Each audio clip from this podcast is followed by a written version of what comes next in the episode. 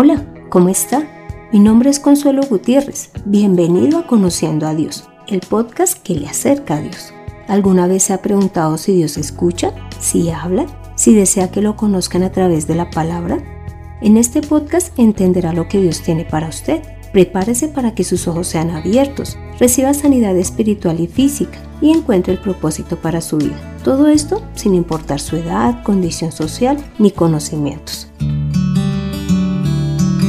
¿Se ha preguntado por qué en la iglesia le recomiendan leer la palabra? ¿Tendrá alguna utilidad para nosotros? Hoy veremos el tercer fundamento de la vida de fe, el cual es leer la palabra de Dios, porque es a través de ella que conocemos al Señor y su voluntad. ¿Sabe usted quién es la palabra de Dios? Leamos Juan 1, el versículo 1 y el 14, que dice, En el principio era la palabra, y la palabra era con Dios, y la palabra era Dios. Y en el 14 dice, y la palabra se hizo carne y habitó entre nosotros y contemplamos su gloria, como la gloria del unigénito del Padre, lleno de gracia y de verdad. Acá podemos ver que la palabra de Dios es el mismo Jesús. Y leamos Juan 14, 26 que dice, pero el Espíritu Santo, a quien el Padre enviará en mi nombre, los consolará y les enseñará todas las cosas y les recordará todo lo que yo les he dicho. Por lo tanto, como la palabra del Señor es el mismo Jesús, por eso es que también en Juan 1, 1 dice que Él estaba desde el principio con Dios y ahora nos ha dejado el Espíritu Santo porque Él es el que se encarga de enseñárnosla, recordárnosla, preservarla y además nos ayuda a entenderla. Ahora le invito a ver algunas características de la palabra de Dios, para lo cual le invito a que leamos el Salmo 19 del 7 al 11 que dice, La ley del Señor es perfecta, reanima el alma. El testimonio del Señor es firme, da sabiduría al ingenuo. Los preceptos del Señor son rectos, alegran el corazón. El mandamiento del Señor es puro, da luz a los ojos. El temor del Señor es bueno, permanece para siempre. Los decretos del Señor son verdaderos y todos ellos son justos. Son más deseables que el oro refinado y más dulces que la miel que destila del panal. Con ellos, Señor, amonestas a tu siervo y recompensas grandemente a quien los cumple. Como puede observar, la palabra del Señor es perfecta, firme, recta, es pura, es verdadera, es más deseable que el oro refinado, es dulce como la miel y con ella somos amonestados y recompensados. También la palabra del Señor es poderosa. Leamos el Salmo 33.6. Por la palabra del Señor fueron hechos los cielos, todo el ejército de ellos fue hecho por el soplo de su boca. En Hebreos 1.3 dice, Él es el resplandor de la gloria de Dios, es la imagen misma de lo que Dios es él es quien sustenta todas las cosas con la palabra de su poder. Después de llevar a cabo la purificación de nuestros pecados por medio de sí mismo, se sentó a la derecha de la majestad en las alturas. Como te puedes dar cuenta, el Señor creó todas las cosas con su palabra. Y como Jesús es la misma palabra de Dios, Él es quien se encarga de sustentarla. Y veamos también Romanos 1 del 16 al 17 que dice, no me avergüenzo del Evangelio, porque es poder de Dios para la salvación de todo aquel que cree, en primer lugar para los judíos y también para los que no lo son, porque en el Evangelio se revela la justicia de Dios, que de principio a fin es por medio de la fe, tal como está escrito, el justo por la fe vivirá. Con esta última porción podemos ver que Jesús es la justicia de Dios, porque Él fue quien pagó en la cruz por todos nuestros pecados. Así que Dios ve cumplida su justicia en Jesús y además esta obra de Jesús no solamente sirve para cumplir la justicia de Dios, sino que nos da salvación a través de la fe en lo que Él hizo. Como te puedes dar cuenta, la palabra del Señor es muy poderosa, porque no solamente da vida a todo lo creado, sino que además da vida espiritual. Ahora pasaremos a ver cuál es la obra que hace la palabra del Señor en nosotros. Y lo primero es que Él escudriña lo profundo del hombre. Leamos Hebreos 4, 12. La palabra del Señor es viva y eficaz y más cortante que las espadas de dos filos, pues penetra hasta partir el alma y el espíritu, las coyunturas y los tuétanos, y discierne los pensamientos y las intenciones del corazón. Cuando nosotros estamos orando y leemos la palabra, o así sea en un estudio bíblico, ella tiene la capacidad de mostrar de nosotros qué cosas malas tenemos. Si tenemos envidia, falta de perdón, si tenemos unas malas intenciones al realizar alguna actividad. Por eso es que dice que entra hasta lo más profundo del alma, del espíritu y de las coyunturas. Pero además no solo muestra lo malo de nosotros, sino que Dios a través de ella también nos muestra lo malo que quieren hacer los demás con nosotros. Por eso es que debemos de leerla, porque en ella vamos a poder ir cambiando todo lo que a Dios no le agrada, pero también obedeciendo lo que Dios nos pida. Lo segundo que hace la palabra del Señor es que nos da vida espiritual. Leamos Juan 6:63 que dice, El Espíritu es el que da vida, la carne para nada aprovecha. Las palabras que les he hablado son espíritu y son vida. Y en Juan 6:68 dice, Simón Pedro le respondió, Señor, ¿a quién iremos? Solo tú tienes palabras de vida eterna. Mira, Jesús nos ha dado vida eterna a través de la muerte en la cruz, a través del derramamiento de su sangre. Pero Él nos sigue transformando. Él nos da vida también a través de la palabra porque Él es la palabra del Señor. Así que Él continúa mejorando la obra, continúa perseverando en ella y perfeccionándola. Por lo tanto, lo tercero que hace la palabra en nosotros es que nos santifica y nos limpia. Leamos Juan 17 del 16 al 17. Ellos no son del mundo, como tampoco yo soy del mundo. Santifícalos en tu verdad. Tu palabra es verdad. Y en Juan 15, 3 dice, ustedes ya están limpios por la palabra que les he hablado. Recordemos que la palabra santo significa apartado con un fin y en la parte espiritual es apartado con el fin de servirle al Señor. Así que cuando leemos la palabra, el Señor nos aparta y además nos limpia con el fin de que hagamos la obra que el Señor desea que nosotros estemos llevando su luz a todo el mundo, pero que además, al ser limpios, no estemos dejando en vergüenza su nombre. Lo cuarto que hace la palabra en nosotros es que es nuestro alimento espiritual. Leamos Mateo 4, del 3 al 4. El tentador se le acercó y le dijo, si eres hijo de Dios, di que estas piedras se conviertan en pan.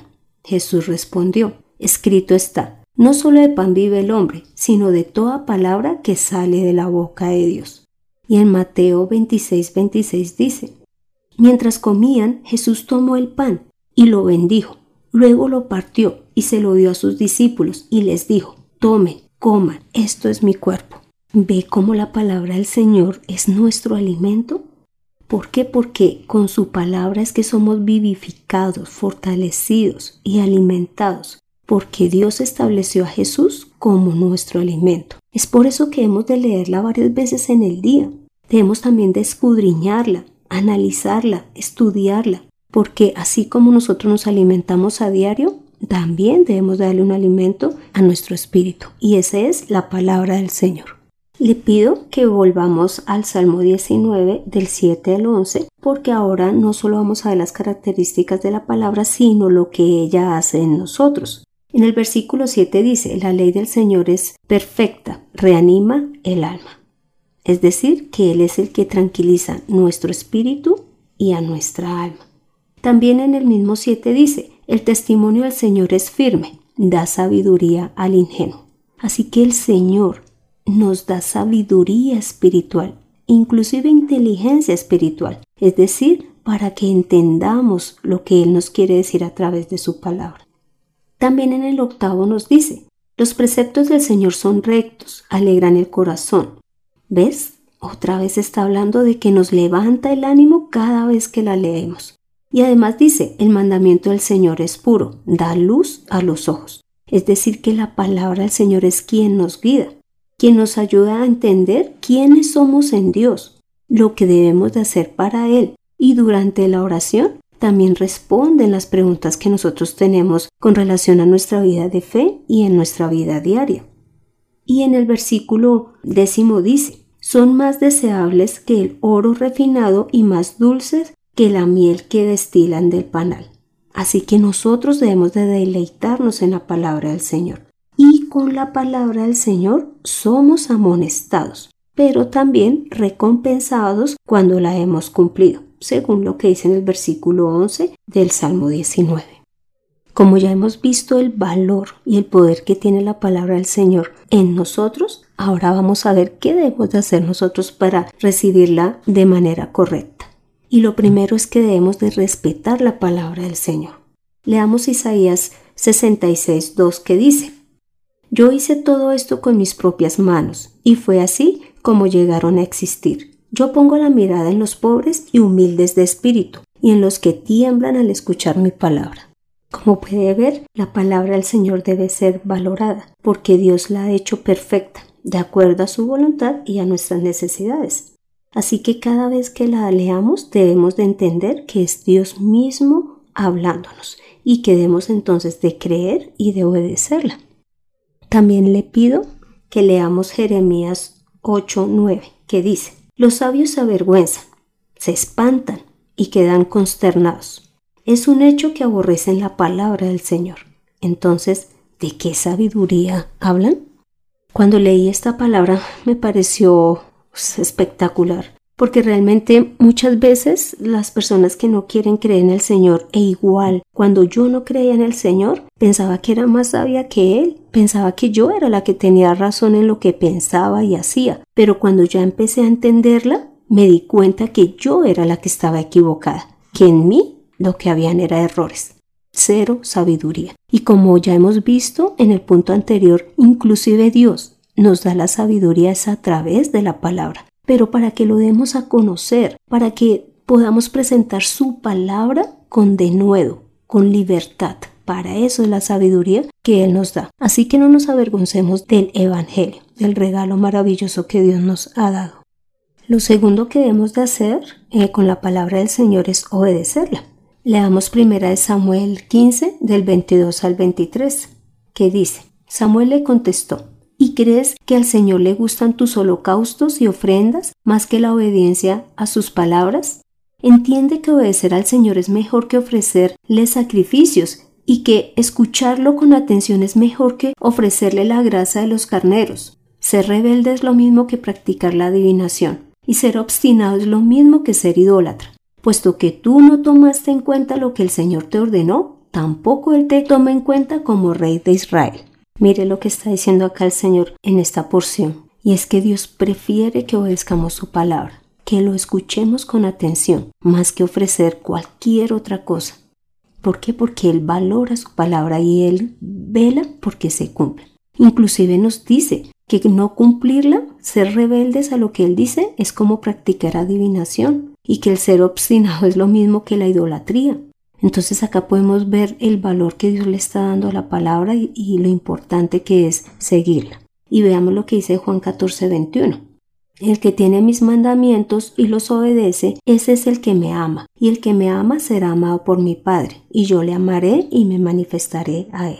Cuando leemos la palabra y la obedecemos, le estamos mostrando amor a Jesús. ¿Por qué? Porque Él es la misma palabra de Dios. Y le estamos demostrando amor a Dios Padre, porque es su voluntad la que estamos cumpliendo. Así que no seamos necios, leamos y esforcémonos en obedecer la palabra del Señor. Y como tercer punto, nosotros con la palabra del Señor debemos enseñarla. Leamos Deuteronomio 4:10, que dice, El día que estuve delante de Jehová, tu Dios, en Horeb, cuando Jehová me dijo, reúne al pueblo para que yo les haga oír mis palabras, las cuales aprenderán para temerme todos los días que vivan sobre la tierra y las enseñarán a sus hijos. Nosotros como padres, tíos, hermanos, debemos enseñar la palabra del Señor a los niños para que ellos crean en Jesús, en la obra salvadora y reconozcan a Dios como Dios y lo vean como es grande, poderoso, fuerte, vivo y que protege y ayuda a los que le buscan pero no solamente a los niños, sino a todos nos rodea. En resumen, podemos decir que la palabra del Señor es perfecta, es firme, es recta, es pura, es verdadera, es poderosa, debe ser más deseable que el oro refinado, es dulce a nuestro paladar, y con ella somos amonestados, pero también premiados. Y como Jesús es la palabra de Dios, pues Él tiene todas estas características. Así que le invito a, que durante la oración y en su vida de fe lea la palabra, la escudriñe, la estudie, que se esfuerce en conocerla cada día más, pues ella es alimento para su espíritu y luz para sus ojos. Le invito a que hagamos esta oración final. Padre Santo, gracias por dejarnos tu voluntad escrita, porque a través de la palabra es que nos das vida en el Espíritu, nos santificas, nos limpias, porque a través de ella también nos has podido demostrar que tú eres un Dios real, en quien podemos confiar, porque tú eres verdadero, eres fiel, eres recto, y tu palabra es justa y buena. Te pedimos que a través del Espíritu Santo nos sigas ayudando a entenderla, a recordarla, a enseñarla, que seas tú obrando en nosotros cada vez que la predicamos. Señor, hoy hemos entendido y recordado que tu palabra es luz para nuestros ojos y que debemos de obedecerla. Padre Santo, perdónanos por las veces en que no lo hemos hecho, pero hoy reconocemos que tú eres el digno de obediencia, eres el digno de honra y de gloria. Padre amado, Hemos orado en el nombre de Cristo Jesús. Amén. Tome la mejor decisión. Lea la palabra todos los días. Escudriñela, estúdiela, crea en ella y obedézcala. Encuentra el camino correcto para tu vida en Conociendo a Dios.